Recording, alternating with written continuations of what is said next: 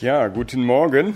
Ich begrüße euch, begrüße Sie auch ganz herzlich, freue mich über die Einladung, hier nochmal in Kredenbach auch sein zu dürfen. Und ähm, mit diesem spannenden Thema, was mir der Gerd ähm, und ich denke wahrscheinlich die Gemeinde insgesamt gestellt hat, glauben wir alle an denselben Gott, das Evangelium und die Weltreligionen. Nun ist meine Zeit natürlich sehr begrenzt heute Morgen und deshalb schicke ich voraus, dass wir das Thema natürlich nur anreißen können, vor allem die verschiedenen, da gibt's ja nun wirklich zahlreiche, wenn man nicht nur die ganz großen in den Blick nimmt, die ganz verschiedenen Weltreligionen. Wir werden das nur anreißen können. Und im Mittelpunkt soll natürlich in diesem Gottesdienst das Evangelium stehen und vor allem das, was das Evangelium so deutlich unterscheidet von der Botschaft auch aller möglichen Religionen. Und äh, Sie werden merken, ihr werdet merken, dass ich da eben deutlichen Unterschied mache. Für mich ist das Evangelium selbst keine Religion. Es gibt sicherlich ein Christentum, das religiöse Züge trägt, äh, ein institutionalisierte Formen, auch verselbstständigte Formen ähm, christlicher Kultur, die sich vom Evangelium gelöst haben und die durchaus viele Parallelen zu anderen Religionen aufweisen. Aber das Evangelium selbst, die froh und freimachende Botschaft, wie wir sie in der Bibel finden und in deren Mittelpunkt Jesus Christus steht, unterscheidet sich doch deutlich von aller Religion. Und darum soll es heute Morgen gehen. Aber ich möchte kritische Fragen vielleicht jetzt auch vor den Bildschirmen auch aufgreifen, auch wenn ich mit euch nicht direkt jetzt sprechen kann, ähm, weil natürlich das auch ein heißes Eisen ist, dieses Thema. Und ähm, viele haben vielleicht schon bei den einleitenden Worten Gänsehaut oder zucken zusammen, weil sie denken, das ist aber jetzt irgendwie schon recht intolerant, was der davon sich gibt, weil ich vielleicht deutlich schon Unterschiede benennen werde. Und äh, weil ich nicht davon ausgehe, dass einfach alle Religionen gleich gut, gleich wahr, gleich richtig sind. Wir haben allerdings einen relativ äh, starken Strom in unserer Gesellschaft und äh, insgesamt in der Welt heute, vor allem der westlichen Welt, wo diese Vorstellung sehr weit verbreitet ist in diesem Strom. Und da schwimmen viele mit. Und äh, in diesem Strom Ah, das kann man vielleicht ganz gut beschreiben, fühlen sich Menschen beim Thema Religion eher wie im Supermarkt. Das heißt, gerade in den westlichen Wohlstandsgesellschaften, da kann man sich eben alles aussuchen, ähm, wie man ähm, es mag. Das läuft alles nach Geschmack. Äh, viele von uns waren sicherlich gestern wieder einkaufen und ähm, sind da die Regale abgegangen und da gibt es so viel Auswahl. Das war auch vor mehreren Jahrzehnten noch nicht so stark. Wir haben regelrechte Konsumtempel, spricht man ja dann auch bei den ganz großen Einkaufszentren von Konsumtempeln. Und da kann man wirklich Marmeladen, Käse, Wurst in zigfacher Richtung, Ausrichtung und Geschmacksrichtung äh, finden. In Anlehnung an diese Supermarkterfahrung heißt die Devise auch bei vielen Menschen in Fragen des Glaubens, wahr ist, was dir hier und jetzt am besten schmeckt. Also die Wahrheitsfrage, da geht es nicht mehr um die absolute oder eine übergeordnete Wahrheit, sondern eigentlich nur um eine Geschmacksfrage, eine persönliche Wahrheit, die man für sich gefunden hat, die einem ins Lebenskonzept passt. Und damit eng verbunden ist ein neueres Toleranzverständnis. Das hat Thomas Helmbock mal so ausgedrückt. Tolerant ist demnach heißt demnach, dass der Glauben, die Werte, die Lebensstile, die Vorstellung von Wahrheitsansprüchen alle gleich sind. Es gibt keine Hierarchie der Wahrheit. Deine und meine Glaubensvorstellungen sind gleich und jede Wahrheit ist relativ. Also wirklich tolerant bin ich nach dieser Definition nur, wenn ich eben sage, da ist kein Unterschied, zumindest keiner, der wirklich Bedeutung hat. Und alle sind irgendwie grundsätzlich gleich gut, gleich wahr, gleich richtig und ich hüte mich da zu urteilen oder zu beurteilen und zu unterscheiden. Oder ein Harvard-Absolvent hat mal gesagt, die Freiheit unserer Tage ist die Freiheit, dich jeglichen Werten zu widmen, die dir gefallen, unter der einzigen Bedingung, dass wir nicht glauben, dass sie wahr sind, im absoluten Sinne. Ja, also diese Freiheit lässt man sich und dahinter steckt diese Supermarktmentalität. Und ich möchte in dieser Predigt das in Frage stellen. Auch Sie persönlich, Sie, euch persönlich, dich persönlich herausfordern, darüber ganz persönlich auch nachzudenken. Ist dieses Toleranzverständnis und vor allem dieses Wahrheitsverständnis wirklich lebbar? Wenn wir nur gleich einen groben Blick, einen groben Einblick in die Religion mal bekommen, werden wir sehen, dass ihre Antworten auf die Grundfragen menschlichen Lebens sehr weit auseinander liegen. Und wenn man sie ernst nimmt, diese Antworten, dann hat das Konsequenzen im Leben, in unseren Beziehungen, in unseren Prioritäten, in der Art, wie wir unseren Alltag gestalten, wie wir mit Sorgen, mit Ängsten, mit Nöten und vor allem auch mit eigener Schuld umgehen. Es hat Auswirkungen. Und jeder wird, auch wenn er selbst vielleicht sich bisher noch nicht festlegen wollte oder konnte, wird das zugeben müssen, dass es da abstrus ist, absurd ist, zu sagen, das ist doch irgendwie alles dasselbe.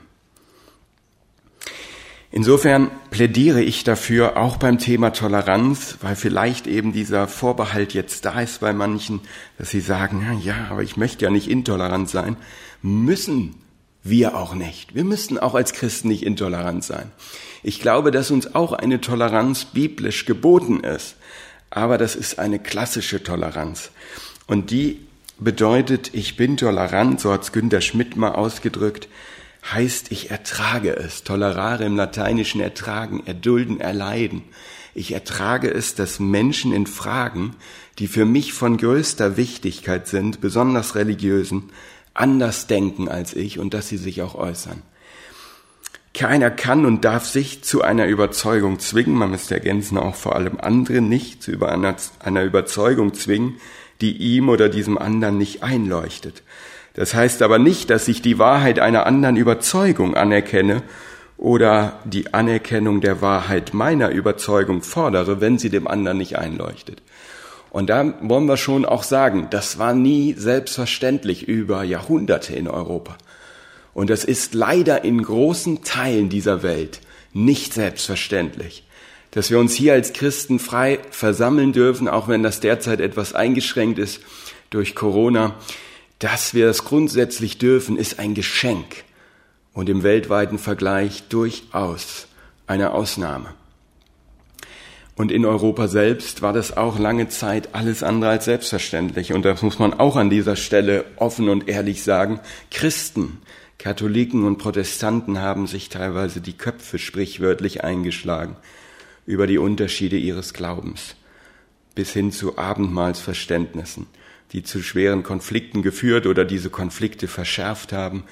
Toleranz in diesem klassischen Sinne Dazu haben wir einen langen Weg in Europa zurückgelegt und ich bin dankbar, dass wir diesen Weg zurückgelegt haben und dass wir gelernt haben und ich glaube, dass wir das gerade auf der Grundlage der Bibel durch die Wiederentdeckung auch dessen, was Jesus uns gelehrt hat und vorgelebt hat, wiederfinden konnten. Dass wir andere Menschen, die anders glauben, anders denken, stehen lassen können. Dass wir das auch ertragen, wo es uns selbst auch betrifft, erleiden, erdulden.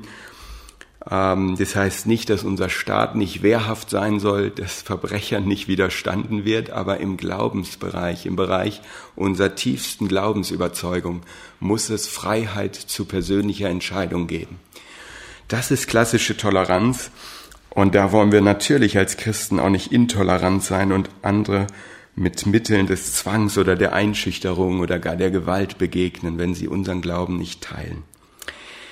Das Problem ist, wenn man dieses Toleranzverständnis jetzt überträgt und dann eben zu diesem Schluss kommt, na ja, wir glauben doch alle an denselben Gott. Und damit wir auch friedlich bleiben, müssen wir das immer wieder holen, dass wir doch im Wesentlichen wahrscheinlich dasselbe meinen, auch wenn wir es ganz anders ausdrücken.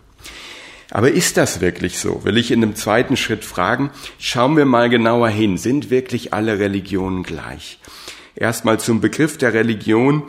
Ich habe mal geschaut bei verschiedenen Lexika, unter anderem im Internet auf einer Seite wissen.de, da heißt es zur Religion aus dem lateinischen religio, religionis, rücksichtsvolle, gewissenhafte Beachtung.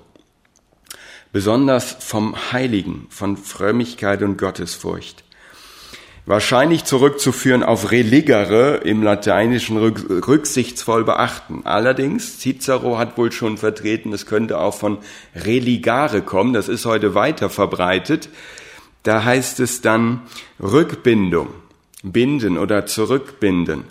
Ähm, das hört man am häufigsten, wenn man Menschen fragt, was Religion bedeutet ähm, sprachlich gar nicht unbedingt so naheliegend, dass das die richtige Ableitung ist, aber dieser Gedanke, das ist, was viele Menschen heute mit Religion verbinden. Sie wollen sich zurückbinden, sie wollen etwas verloren gegangenes irgendwie wieder erlangen. Eine Verbindung soll wiederhergestellt werden durch bestimmte Frömmigkeitsformen, durch bestimmte Rituale, durch bestimmte Pflichten, die sie erfüllen, durch bestimmte Gebete, die sie sprechen. Das ist Religion. Religion beantwortet aber vor allem auch Grundfragen unseres Lebens, versucht sie zu beantworten. Woher komme ich als Mensch? Wozu lebe ich? Wohin gehe ich einmal? Gibt es ein Leben nach dem Tod?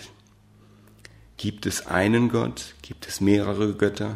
Gibt es vielleicht gar keinen Gott? Was trägt mich dann durch, auch in Not und Angst und Verzweiflung? Was gibt mir Hoffnung? Was ist die letzte Wirklichkeit? Was ist das Wesen des Menschen? Ist der Mensch gut oder ist er von Grund auf böse? Braucht er Vergebung? Muss er erlöst werden? Wird er wiedergeboren, vielleicht in Form einer Schlange, einer Ratte, einer Katze, eines Menschen in einer höheren Kaste? Das sind Antworten, die Religionen versuchen zu geben auf die großen Fragen, woher, wozu, wohin und vor allem auch, wie lebe ich heute. Religion spricht Grundfragen unseres Lebens an, versucht dem Menschen auch Erfüllung zu vermitteln, in der Regel auch das Bemühen, dass Beziehungen des Menschen im Sinne der Religion gelingen, oder man sucht in der Religion Kraft zur Veränderung in Bereichen, die einem Not machen. Wenn wir mal ganz kurz in verschiedene religiöse Strömungen reinschauen, wir haben den Animismus. Im Animismus geht man von einer gewissen Unabhängigkeit der Seele vom Menschen aus. Jeder Mensch besitzt irgendwie demnach ein zweites Ich, eine Art Traumego, und er wird von diesem, wenn er von diesem Ich, von diesem Traumego, von dieser Seele verlassen wird, da kann er Krankheit, Schwäche oder Tod erleiden. Man geht davon aus, dass wenn Menschen versterben, ihre Geister unter denen, die zurückbleiben, weiter existieren und das Menschen, das Leben der Menschen im Diesseits weiter beeinflussen können, dass man sich also vor dem Neid auch, vor der Missgunst der Geister und der Ahnen schützen muss mit bestimmten Ritualen, dass man sie versorgen muss, dass man vielleicht vor bestimmte ähm, vor bestimmte Statuen, die man aufstellt, an bestimmten Orten bestimmte Dinge zum Essen hinlegt und dann ist das zwar am nächsten Tag noch immer da, aber man geht davon aus, dass die Seele entwichen ist oder genommen worden ist, dass man dadurch die Götter oder die Geister befriedigt hat, zufriedengestellt hat, satt gemacht hat. Also Geisterwelt spielt hier eine ganz große Rolle. Man vermutet auch in Bäumen, in Steinen, im Wasser teilweise geistliche, göttliche Kräfte, die man beschwichtigen, für sich gewinnen oder vor denen man sich schützen muss. Diese Kulturen, diese animistischen Kulturen, das habe ich selbst sehr stark erlebt, als ich auch mich ein bisschen mehr damit befasst habe, unter anderem auch durch Dokumentationen und Filme auch von New Tribes Mission, von einer Missionsorganisation, die besonders unter animistischen Völkern ähm, das Evangelium bekannt machen möchte. Und die beschreibt, wie diese animistischen Kulturen von Angst dominiert sind, von Angst geprägt sind wie es dort ähm, Menschen ständig in diesen Ängsten leben, sie könnten irgendwelche Dinge nicht einhalten oder berühren, die unrein sind oder die ähm, die Götter oder Geister, den Zorn der Geister auf sich ziehen, auf sie ziehen. Schauen wir in eine andere große Religion, die auch ähm, zu den größten weltweit gehört, der Hinduismus, vor allem natürlich in Indien, aber auch weit darüber hinaus sehr verbreitet ähm, Im Hindi Hinduismus haben wir es nicht mit einer missionarischen Religion zu tun, die also für sie sich selbst wirbt. Eine Religion, die ganz stark geprägt ist vom Kastenwesen, die Menschen in unterschiedliche Klassen oder Kasten einteilt. Und aus diesen Kasten kommt man erstmal nicht heraus. Das hat mit der Berufsgruppe zu tun, der eigenen Vorfahren, die man dann auch äh, übernimmt, die Berufe. Das hat auch damit zu tun, dass man davon ausgeht, dass der Mensch ähm, unter dem Gesetz des Karma steht. Das heißt, er wird immer wieder neu wiedergeboren, reinkarniert, ähm, wenn er sich im davor gelebten Leben nicht gut verhalten hat, wenn er die Regeln und Praktiken nicht richtig beachtet hat, die notwendig sind, um sich hochzuarbeiten, dann ist sein Karma schlecht und dann wird er möglicherweise in einer niedrigeren Stufe wiedergeboren. Und so ist das Ziel eben diesem ewigen Rat der Wiedergeburten zu entkommen äh, oder es zu durchschreiten, die sogenannte Moksha, die Befreiung vom ewigen Rat der Wiedergeburten und der Seelenwanderung. Und auch das hat praktische Konsequenzen. Man geht zum Beispiel davon aus, dass eben auch Menschen, die mal als Menschen auf Erden gelebt haben, möglicherweise eben in Ratten wiedergeboren werden, als Ratten. Und das führt dazu, dass man in Indien Ratten nicht bekämpft, entschieden genug, und äh, sich nicht traut, sie zu töten. Und das hat natürlich äh, fatale Folgen für das gesellschaftliche Leben. Das bedeutet, dass Ratten auch das menschliche Leben sehr beeinträchtigen können. Man geht davon aus, dass durchschnittlich in Indien äh, zehn Ratten pro Haushalt äh, leben. Und ähm, das hat mit Religion zu tun. Religion ist also nicht einfach gleichgültig, gleich gut, gleich wahr, sondern es lohnt sich und es ist unbedingt notwendig, Religionen auch zu prüfen und ihre Konsequenzen im Leben, im Alltag auch ernst zu nehmen. Über 330 Millionen Götter gibt's im Hinduismus und ähm, man ist eine unglaubliche Vielfalt. Die Frage des Jenseits und des Diesseits steht gar nicht so im Vordergrund, sondern viel stärker diese Frage sich der Kaste entsprechend und dem Gesetz des Karma entsprechend zu bewähren in diesem Leben. Im Buddhismus, der ja auf dem Hinduismus aufbaut, aus diesem entstanden ist, im sechsten Jahrhundert gegründet von Siddhartha Gautama, da ist der Schwerpunkt wieder etwas anders. Der baut auf hinduistischem Gedankengut auf, aber eigentlich spielt dort eine Gottheit überhaupt keine Rolle mehr, also nicht mehr Millionen Götter, eigentlich eine Religion ohne Gott. Im Buddhismus geht es vielmehr darum, dass man sich von dieser Wiedergeburt befreit und das geschieht nach buddhistischer Lehre, indem man das Ende allen Begehrens erreicht. Das heißt, die große Not für Buddhisten im Leben des Menschen besteht darin, dass er überhaupt etwas begehrt. Und er muss eigentlich alles Begehren als eine Illusion erkennen, um dann auch von der Not frei zu werden, die das Begehren in ihm auslöst. Und das geschieht unter anderem durch das, was wir als, würde ich mal sagen, eher Buddhismus Light dann im westlichen Supermarkt finden und wo sich manche heute, auch manche aus dem christlichen Bereich, bedienen, die das so im Supermarkt sich zusammenstellen, schieben so ihren Einkaufswagen durch den Supermarkt der Religion und dann kommt ein bisschen was vom christlichen Glauben aus dem Regal des Christentums in den Einkaufskorb, aber sie fahren dann weiter und dann kommt auch was aus dem Regal der Esoterik, des Buddhismus, vielleicht auch des Islams da hinzu. Alles das, was einem jetzt passend und schmackhaft erscheint.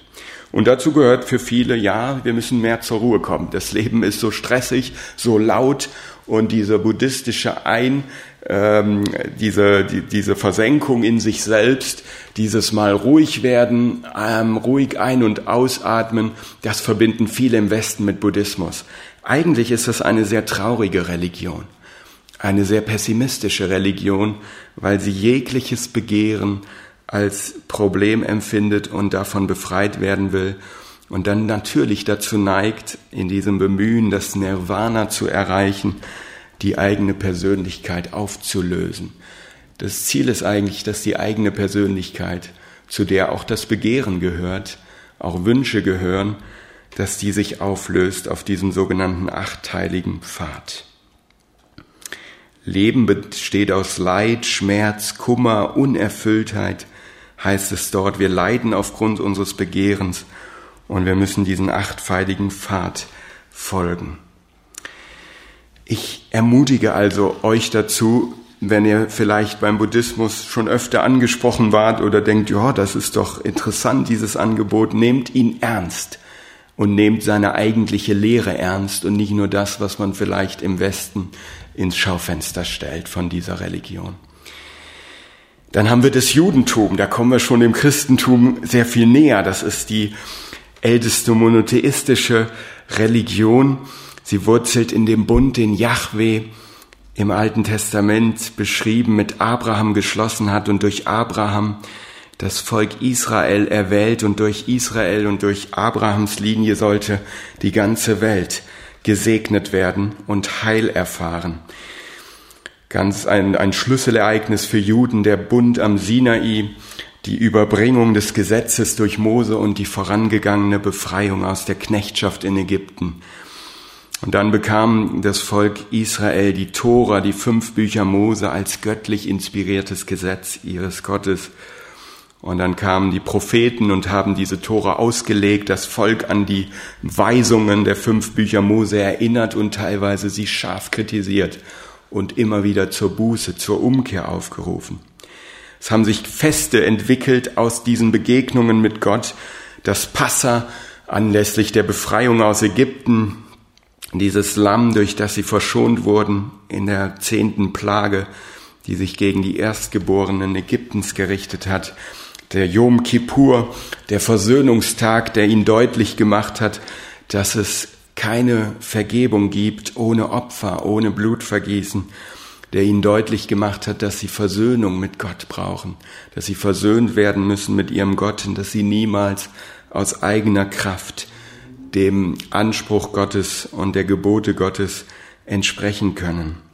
Und dann gibt es verschiedene andere Feste, die das Judentum bis heute prägt. Entscheidend ist hier auch, Yahweh bleibt nicht fern, nicht abstrakt, nicht total transzendent, sondern er lässt sich herab, er wird aktiv in der Geschichte des Volkes in Raum und Zeit, er greift ein. Und sie erwarten, weil sie eben in ihrer Mehrzahl Jesus bisher nicht als ihren Messias angenommen haben, dass noch ein Messias kommen wird. Dann haben wir den Islam, der kommt nach dem Christentum, auf das ich gleich intensiver noch eingehe. Der Islam als eine nachbiblische, nachchristliche, nachjüdische Religion. Auch monotheistisch und vor allem streng monotheistisch in dem Sinne, dass sie die Trinität, den Glauben der Christen, dass sich Gott als Vater, Sohn und Heiliger Geist offenbart hat, strikt und entschieden ablehnen. Im Islam steht im Mittelpunkt der Gedanke der Unterwerfung, der Ergebung. Die Menschen werden aufgerufen, sich allein Allah zu ergeben und ihm allein zu dienen und das drückt sich dann aus in sogenannten fünf Säulen. Sie sollen fünfmal am Tag Richtung Mekka beten. Sie sollen das in einer bestimmten vorgeschriebenen Weise tun, mit Niederwerfungen. Sie fasten auch jetzt in diesen Tagen im sogenannten Ramadan und ähm, enthalten sich des Essens und des Trinkens von Sonnenauf bis Sonnenuntergang. Sie pilgern, soweit sie können, einmal im Leben nach Mekka zu diesem Zentralheiligtum der Kaaba. Sie geben alten, schwachen, armen Menschen Almosen, Bedürftige sollen sie unterstützen und vor allem glauben sie daran, dass einmal es einen Tag der Abrechnung gibt, an dem Allah sie für ihre guten und bösen Taten bestrafen oder belohnen wird. Also die Vorstellung dahinter ist, dass es eine Waage gibt und an diesem Tag der Abrechnung wird äh, Allah dann äh, gewichten, wie stark der Glaube des Betreffenden war, wie echt er war und wie stark der mit guten Taten und Verdiensten verbunden war, wie konsequent sie sich auch an diese fünf Säulen gehalten und auch die sozialen und ethischen Pflichten, die sich aus den islamischen Quellen ergeben, eingehalten haben.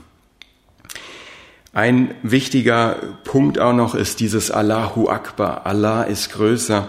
Das rufen Muslime immer wieder. Wir kennen das äh, meist nur aus diesen ganzen äh, furchtbaren Nachrichten von irgendwelchen Terroranschlägen, wo das diese Terroristen tun. Aber es ist für Menschen, die gar nicht an Gewalt denken im Islam oder da gar nicht ihr Ziel sehen, auch vielleicht keine politischen Ziele verfolgen, auch ein wichtiger Spruch. Auch wenn Not über ihr Leben einbricht, wenn Dinge passieren, die sie nicht verstehen, dann äh, versuchen sie sich dadurch bewusst zu machen, dass Allah größer, souveräner, unvergleichlich, aber auch verborgen und unberechenbar ist. Letztlich bleibt Allah im Islam fern. Er kommt dem Menschen nicht wirklich persönlich nah. Es geht nicht in erster Linie oder im Mittelpunkt steht nicht eine persönliche Beziehung des Menschen zu Gott, sondern die Ergebung in seinen Willen und unter sein Gesetz. Das ist nur mal ein grober Überblick über die Religion. Also ich glaube, der macht schon deutlich, auch wenn ich sicherlich manches nur anreißen konnte und man die Vielfalt innerhalb der Religion damit nicht erfassen kann in dieser Kürze, macht er deutlich, das sind nicht einfach gleichgültige, gleich wahre Antworten, die zu gleichen Konsequenzen in unserem Leben führen, sondern die Antworten gehen teilweise sehr weit auseinander. Jetzt mag mancher am Bildschirm sagen, ja, ich gehöre zu keiner dieser Gruppen und auch nicht zu den Christen. Ich ähm, bin säkular, ich bin Atheist, ich bin nicht religiös.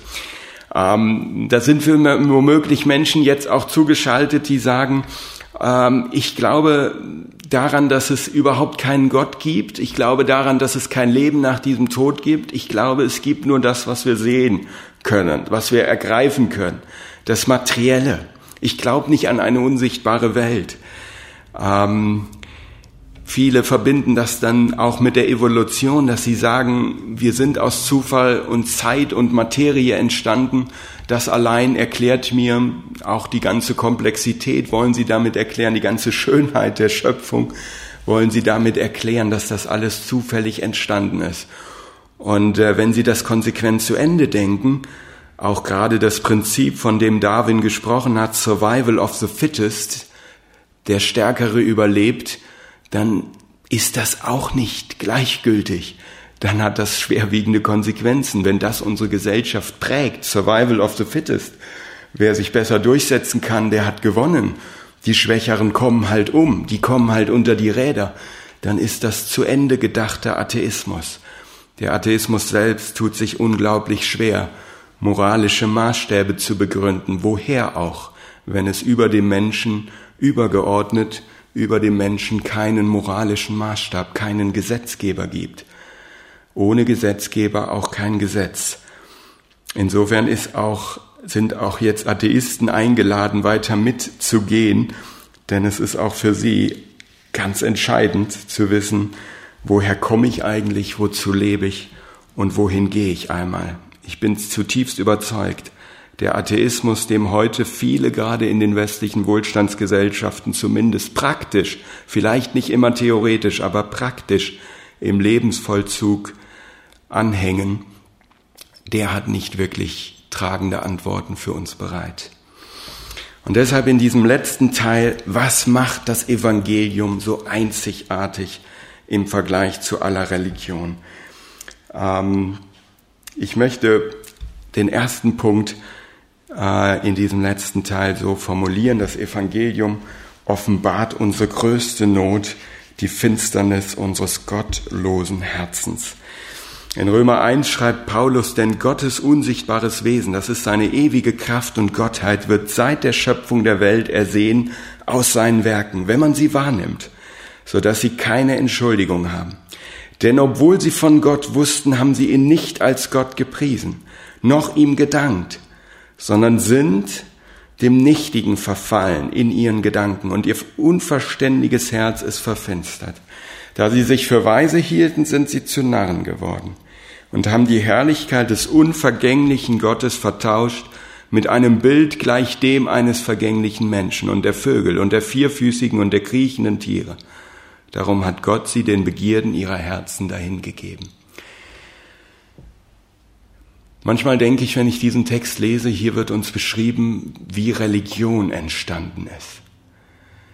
Der Mensch konnte eigentlich in dem, was Gott geschaffen hat, und auch wenn er sich seinen eigenen Körper anschaut, vor allem in unserer Zeit, wo wir immer mehr erforschen, wie das zusammenhängt. Allein der Aufbau einer Zelle ist unglaublich. Ich bin kein Naturwissenschaftler und da wirklich nicht der große Experte, aber mit meinem geringen Einblick komme ich nur ins Staunen. Und ich weiß, dass es viele Wissenschaftler gibt, die viel mehr davon verstehen und die auch gerade durch die Wissenschaft ins Staunen gekommen sind.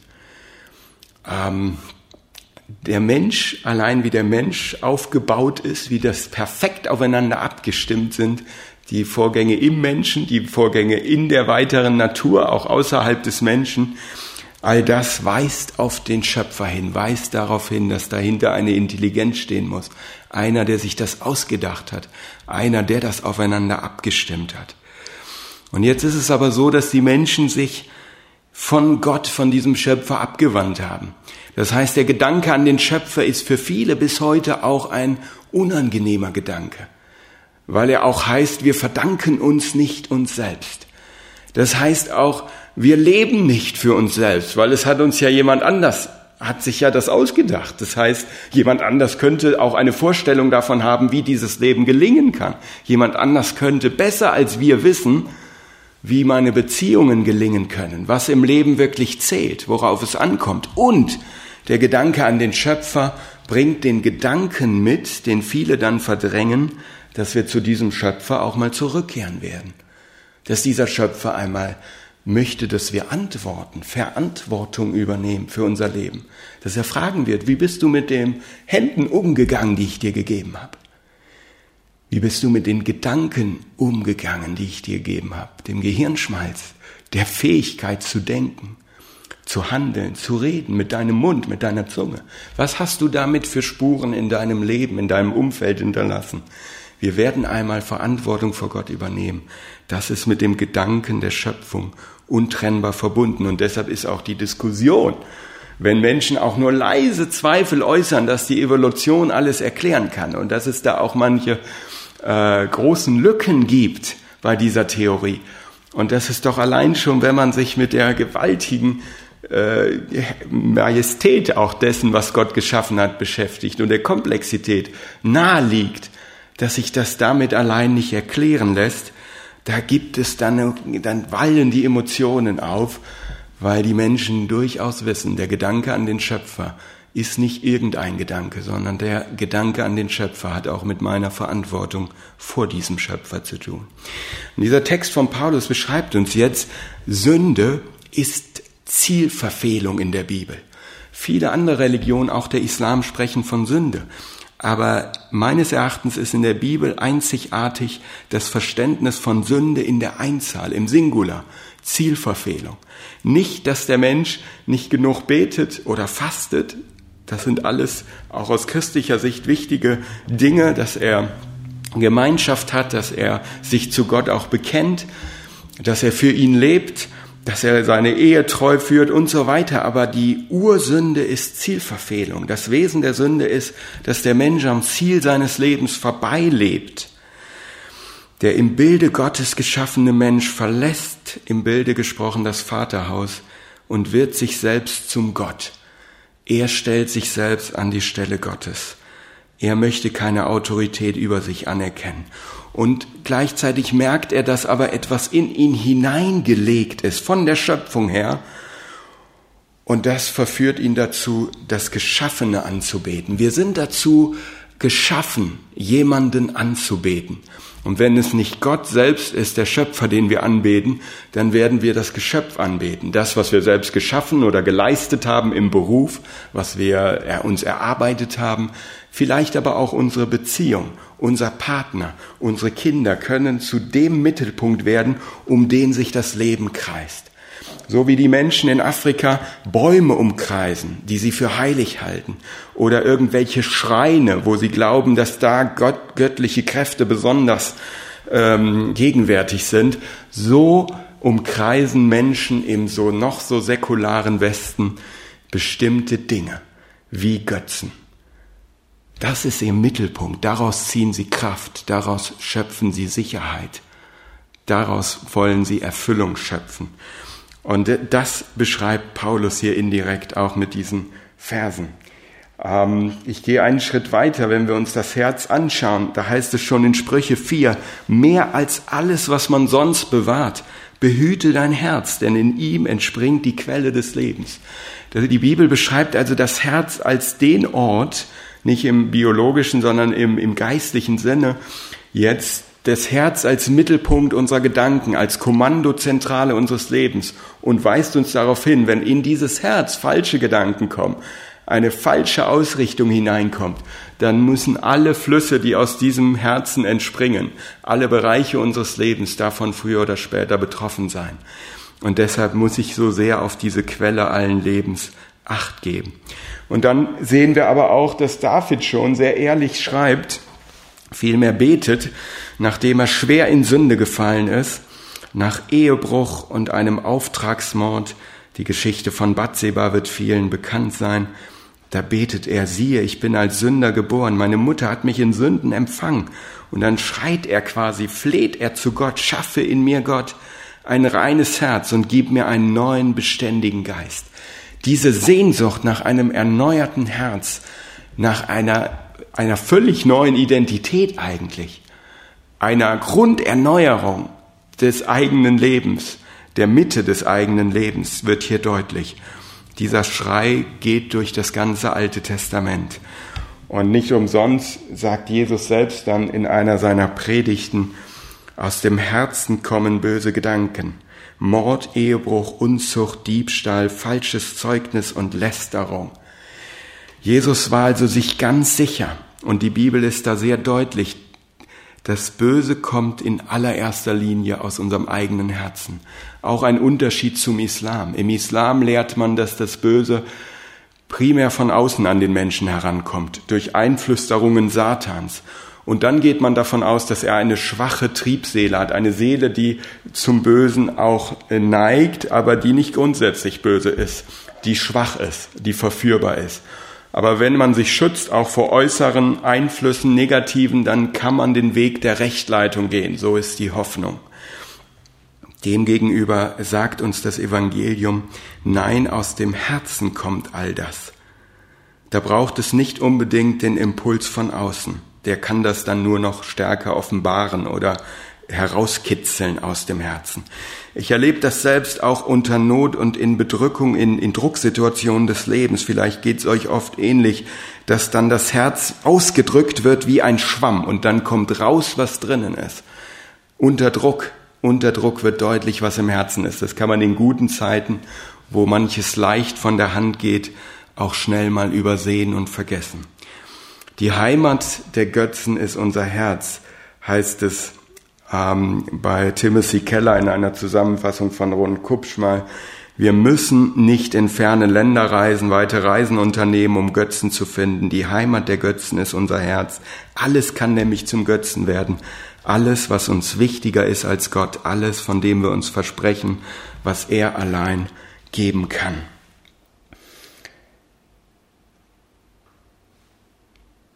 Ich überspringe das mal, weil ich ein bisschen lang mit den Religionen mich aufgehalten habe, dass wir auch weiterkommen. Noch zwei Punkte mehr, drei Punkte, die ich nennen möchte. Ähm, das ist also der, der erste wichtige Punkt, den wir verstehen müssen. Das Evangelium im Unterschied zur Religion geht es um die Finsternis unserer Herzen. Und diese Herzen sind von Gott los, von Gott getrennt. In diesem Sinne gottlos von Gott getrennt und deshalb entwickelt sich aus unseren Herzen, ähm, da, da lagert sich unheimlich viel Dreck ab mit der Zeit und der kommt dann früher oder später auch in unseren Beziehungen zum Vorschein.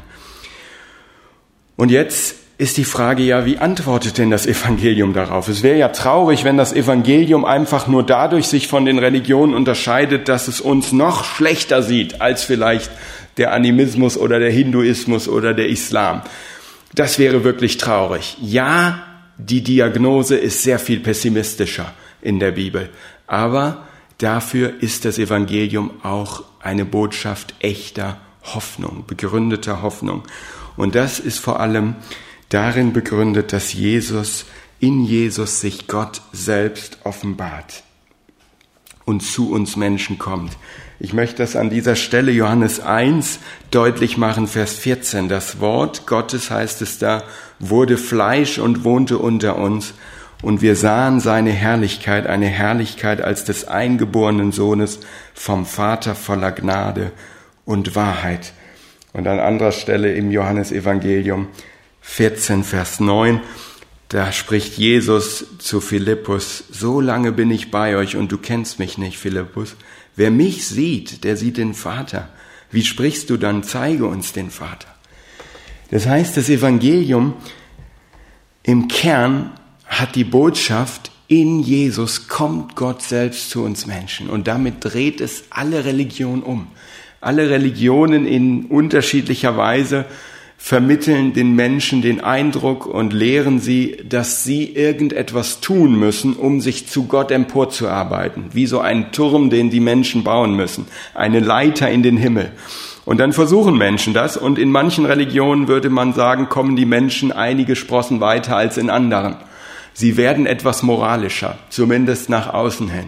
Sie beten etwas häufiger, sie denken öfter an Gott, sie sprechen viel von Gott. Aber die entscheidende Frage ist, kommen sie dadurch zu Gott? Oder hat das Evangelium recht, wenn es sagt, dieser Weg ist für den Menschen niemals selbst zu begehen? Der Mensch wird dort niemals ankommen auf diesem Wege, sondern Gott selbst muss zu dem Menschen kommen. Und das ist das Evangelium, dass Gott in Christus war und dass er, Jesus Christus, von sich sagen können, konnte, wer mich sieht, sieht Gott selbst, er sieht den Vater. Das heißt, auch wenn ihr euch auch in diesen Tagen vielleicht heute noch intensiver wieder mit Gottes Wort beschäftigt, auch vielleicht äh, Sie, die Sie bisher vielleicht wenig in der Bibel lesen oder bisher gedacht haben, das ist doch alles gleichgültig oder das kenne ich ja schon alles oder das war immer so staubtrocken in meiner Kindheit oder so abstoßend, wie das gelebt wurde in meinem Umfeld. Beschäftigen Sie sich bitte nicht mit dem, was Menschen vielleicht daraus gemacht haben, manchmal auch ganze christliche Institutionen, sondern beschäftigen Sie sich mit dem Evangelium selbst und vor allem mit dem Leben Jesu. Dann begegnen wir Gott selbst in dem, was er gesagt und wie er gelebt hat kommt Gott selbst zu uns. Das heißt an dieser Stelle, Gott ist da im Widerspruch zum Atheismus. Im Widerspruch zu fernöstlichen Religionen heißt das, dass Gott ist auch nicht das unpersönliche Alles, sondern er kommt uns ganz persönlich nahe. Zum, Im Unterschied zum Islam heißt das, Gott bleibt nicht auf Distanz, sondern wird Mensch, schafft dadurch eine Verbindung und Gott lässt sich erfahren in Jesus Christus. Ich komme zum dritten Unterschied, zum dritten markanten Unterschied zwischen Evangelium und Religion. In Jesus Christus haben wir Gewissheit, dass Gott uns wirklich und aufopferungsvoll liebt. Auch hier einen Text als Grundlage. Wer nicht liebt, der kennt Gott nicht, schreibt Johannes jetzt in seinem ersten Brief, denn Gott ist die Liebe. Darin ist erschienen die Liebe Gottes unter uns, dass Gott seinen eingeborenen Sohn gesandt hat in die Welt, damit wir durch ihn leben sollen. Darin besteht die Liebe, nicht dass wir Gott geliebt haben, sondern dass er uns geliebt hat und gesandt hat seinen Sohn zur Versöhnung für unsere Sünden. Hier ist es äh, nach einer neuen evangelistischen Übersetzung, Gottes Liebe zu uns ist darin sichtbar geworden, dass er seinen einzigen Sohn in die Welt sandte. Das heißt, von Gott selbst geht alles aus. Das ist ein gewaltiger Unterschied. Und deshalb frage ich euch jetzt auch, frage ich Sie, wer hat in deiner, wer hat in ihrer Beziehung zu Gott, sofern sie eine haben, den ersten Schritt getan? Sie oder er, du oder Jesus? Das Evangelium lehrt ganz klar, dass Gott uns entgegengekommen ist dass Gott uns zuerst geliebt hat. Und alle Ethik im christlichen Glauben, alle Fragen, wie lebe ich denn jetzt als Christ? Wofür soll ich denn leben? Wofür soll ich mich einsetzen? Wie kann ich anderen vergeben? Wie gehe ich mit der Schuld an die andere, um die andere an mir haben? Die, die, die Schuld, die sie gegenüber, mir gegenüber haben. Die Dinge, die sie mir gegenüber falsch tun, wo sie nicht liebenswürdig handeln. Wenn ich dann einem Menschen sage, ja, du sollst vergeben, ja, du sollst das dem Menschen nachsehen, ja, du sollst sogar freundlich sein zu diesem Menschen, dann ist das eine erdrückende Last, wenn dieser Mensch nicht gleichzeitig und zuerst erlebt hat, dass Jesus ihn liebt und dass Jesus zuallererst ihm vergeben hat. Mit all dem Dreck, auch dem Dreck, den vielleicht nie ein anderer Mensch gesehen hat, mit all dem, was an Unrat auch in unseren Herzen ist und all der Schuld, die wir vielleicht verzweifelt versuchen zu verdrängen oder auf unseren Mitmenschen zu verschieben. Religion ist insofern eigentlich nichts für Christen. Religion in dem Sinne, dass wir eine Pflicht erfüllen aus der Ungewissheit und Angst heraus, wie könnte Gott dann zu uns stehen, wird er uns deshalb vielleicht wohlgesonnener sein, das ist nicht die Sache eines Christen, sondern ein Christ darf sich wissen, geliebt wissen von Gott und in Christus als Kind Gottes angenommen wissen und Gott Vater nennen. Und er darf wissen, dass Gott seine Liebe in Zeit und Raum, in der Geschichte ganz stark unterstrichen hat, einfach dadurch, dass er Christus gesandt hat und dass Christus für uns ans Kreuz gegangen ist. Es ist wichtig, dass wir uns das immer wieder bewusst machen, gerade dort, wo wir merken, dass uns die Kraft zur Liebe fehlt, auch im Miteinander, dass die Liebe nicht darin besteht, dass wir Gott geliebt haben, sondern dass er uns zuerst geliebt hat und dass wir nirgendwo die Liebe deutlicher erfahren und erkennen als in der Botschaft vom Kreuz. Bonhoeffer hat das mal so prägnant zusammengefasst. Teuer ist die Gnade vor allem darum, weil sie Gott teuer gewesen ist und weil Gott weil uns nicht billig sein kann, was Gott teuer ist. Wenn mancher jetzt sagt, ja, das ist die billige Gnade der Christen, Jesus hat bezahlt am Kreuz und deshalb können Christen auch alles Mögliche weiter tun und können leben, als ob es Gott nicht gäbe, weil sie ja wissen, wenn es ihn gibt, dann ist alles vergeben und wird alles mit dem Schwamm der Gnade weggewischt. Das ist ein ganz großes Missverständnis. Da sagt Paulus sehr deutlich, das sei ferne, das sei ferne. Wer Jesus wirklich erkannt hat und in ihm die Liebe Gottes erkannt hat und erkannt hat, welchen Preis Christus für uns bezahlt hat, was es ihm gekostet hat, dass er an unsere Stelle getreten ist, der wird nicht einfach so weiterleben können und nicht so weiterleben wollen wie bisher, sondern der möchte dann auch ganz dem gehören und für den leben, der sich so viel hat kosten lassen, uns zu erlösen, uns zu erretten.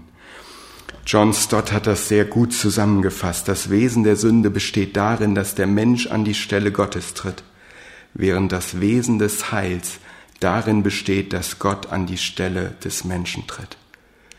In der Sünde sind wir Menschen an die Stelle Gottes getreten. Im Kleinen und Großen haben uns wie Gott aufgespielt. Und im Heil, das uns das Evangelium ermöglicht, ist Christus, hat Christus unsere Stelle eingenommen. Dadurch ist uns Rettung möglich geworden. Das ist das Herz des Evangeliums. Ein letzter Punkt und damit schließe ich, bin ja schon über der Zeit.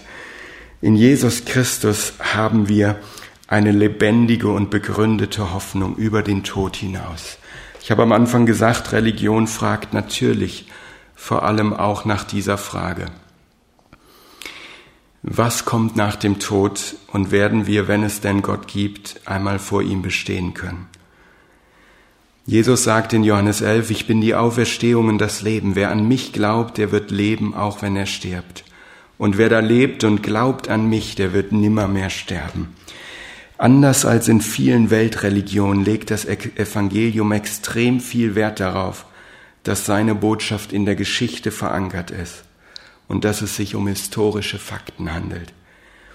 Jesus ist nicht nur im Geist der Jünger auferstanden, sondern leibhaftig. Wir haben in den Ostergottesdiensten sicherlich uns das neu bewusst gemacht, auch wie deutlich die Indizien dafür sprechen, dass das Grab wirklich leer war. Am Ostersonntag, am Auferstehungstag. Wir haben uns bewusst gemacht, dass nur weil das Grab wirklich leer war, die Jünger auch den Mut hatten, später sogar ihr Leben für diese Botschaft aufzugeben, in Kauf zu nehmen, dass man sie bedrohte, dass man ihnen das Leben nahm, weil sie davon überzeugt waren, dass Christus lebt und dass sie auch mit ihm leben werden. Als solche, die das Evangelium angenommen haben, können wir den Tod in seiner Schrecklichkeit ernst nehmen, ohne an ihm zu verzweifeln und ohne ein Leben lang unter Todesfurcht zu leiden. Wir dürfen Gewissheit haben, dass es einmal, wenn hier unser Ende gekommen ist, weitergeht in ewiger Gemeinschaft mit Gott und dass wir dann den schauen dürfen, an den wir hier auf Erden geglaubt haben. Das ewige Leben, das Gott denen, die Christus in ihr Leben aufnehmen, verspricht, verheißen hat, bedeutet für uns eine noch heute noch unvorstellbare Gemeinschaft mit dem lebendigen Gott und ein Leben ohne Leid, ohne Tränen, ohne Geschrei, ohne Schmerz. Das gibt uns eine lebendige, eine begründete Hoffnung schon in dieser Zeit. Und das ist so schön, dass ihr das hier auch in der Gemeinde jeden Sonntag vor euch habt. Ich lebe und ihr sollt auch leben. Ziehen wir ein Fazit, das Evangelium und die Weltreligion. Und ich lade Sie ein, selber heute eine persönliche Antwort darauf auch vor dem Bildschirm zu geben. Ist das wirklich alles dasselbe? Glauben wir alle an denselben Gott? Wenn man diesen Vergleich nimmt, muss man doch das Fazit deutlich ziehen. Jesus macht den Unterschied zwischen dem Evangelium und der Religion. Wer sich zu diesem Thema äußert, kommt an Jesus nicht vorbei. Und wer sich dann auf der Grundlage dessen, was Gott selbst uns offenbart hat, was die Bibel uns sagt, mit Jesus beschäftigt, wird wohl nie mehr sagen können, dass alle Wege nach Rom oder alle Wege in den Himmel, alle Wege in eine Gemeinschaft mit Gott führen. Christus macht den Unterschied, weil in ihm Gott selbst zu uns gekommen ist. Wir glauben keineswegs alle an Gott in dieser Welt. Wir glauben auch keineswegs, wenn wir an Gott glauben, alle an denselben Gott.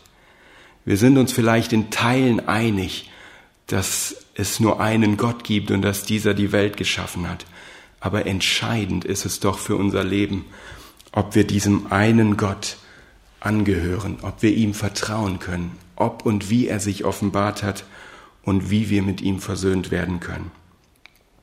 Wie viele Menschen versuchen heute verzweifelt durch Religion dieser oder jener Art ihre tiefe Sehnsucht nach dem Vaterhaus zu stillen sich selbst zu beruhigen, das Gefühl des Elends, der, der Leere, der Kälte, der Einsamkeit mit Religion zu betäuben oder das schuldbeladete Gewissen durch religiöse Riten zu beschwichtigen. Christus lässt uns wirklich zur Ruhe kommen, weil er die reale Schuld durch eine reale Vergebung wirklich wegnehmen kann. Ich lade Sie ein, wir können das jetzt nicht mehr gemeinsam tun, aber vor diesem Hintergrund der Predigt am Nachmittag sich nochmal Lukas 15 anzuschauen, wo Gott beschrieben wird als einer, der das Verlorene sucht. Und dann besonders die Geschichte von den beiden verlorenen Söhnen sich anzuschauen. Da haben wir Menschen, die gottlos gelebt haben, Menschen, die gesagt haben, ich wünschte, du wärst tot, Vater, ich wünschte, du wärst tot, Gott, ich wünschte, es gäbe dich nicht. Und da gab es Menschen, die sehr religiös waren, wie der ältere Bruder, die im Hause des Vaters geblieben sind, die scheinbar sehr nah bei Gott waren und ihm doch unendlich fern waren. Und die Liebe des Vaters in diesem Gleichnis richtet sich an beide, an die Atheisten, die das auch offen bekennen, und an die religiösen Menschen, die Gott nie als Vater erlebt haben. Ich möchte noch beten zum Abschluss. Wer kann, möge dazu aufstehen. Herr, ich danke dir von ganzem Herzen im Namen Jesu, Vater, dass wir dich Vater nennen dürfen in Jesus Christus, unserem Retter, unserem Herrn. Ich danke dir, dass du in ihm, in Jesus Mensch geworden bist, dass du uns so unendlich nahe gekommen bist und dass das Evangelium wirklich die tiefsten Fragen unseres Lebens befriedigend beantwortet, dass es uns Ruhe über diese Fragen gibt, dass es uns wirklich erfüllt weil es unsere Schuld in ihrer ganzen Schrecklichkeit und Abscheulichkeit offenbart, weil es unseren verlorenen Zustand offenbar macht und zugleich uns Rettung schenkt, weil du uns bedingungslos vergibst und angenommen hast in Christus. Weil du, Herr Jesus, selbst unseren Platz eingenommen hast, dürfen wir leben, versöhnt mit unserem Vater im Himmel. Und dankbar dürfen wir jetzt unser Leben auch auf dich ausrichten und auch unsere Beziehungen zueinander in diesem Lichte des Evangeliums führen. Hab von ganzem Herzen Dank dafür. Du bist ein treuer Gott. Du bist ein wunderbarer Gott und Herr, schenk Gnade, auch bei uns, die wir das schon lange glauben, deren Glaubensentscheidung schon lange zurückliegt, dass wir neu von dieser Botschaft auch, ähm, dass ein neues Feuer entsteht, eine Leidenschaft in unseren Herzen, diese rettende Botschaft nicht für uns zu behalten, sondern sie auch mit all denen zu teilen, die bewusst oder unbewusst nach dieser Botschaft hungern und dürsten. Amen.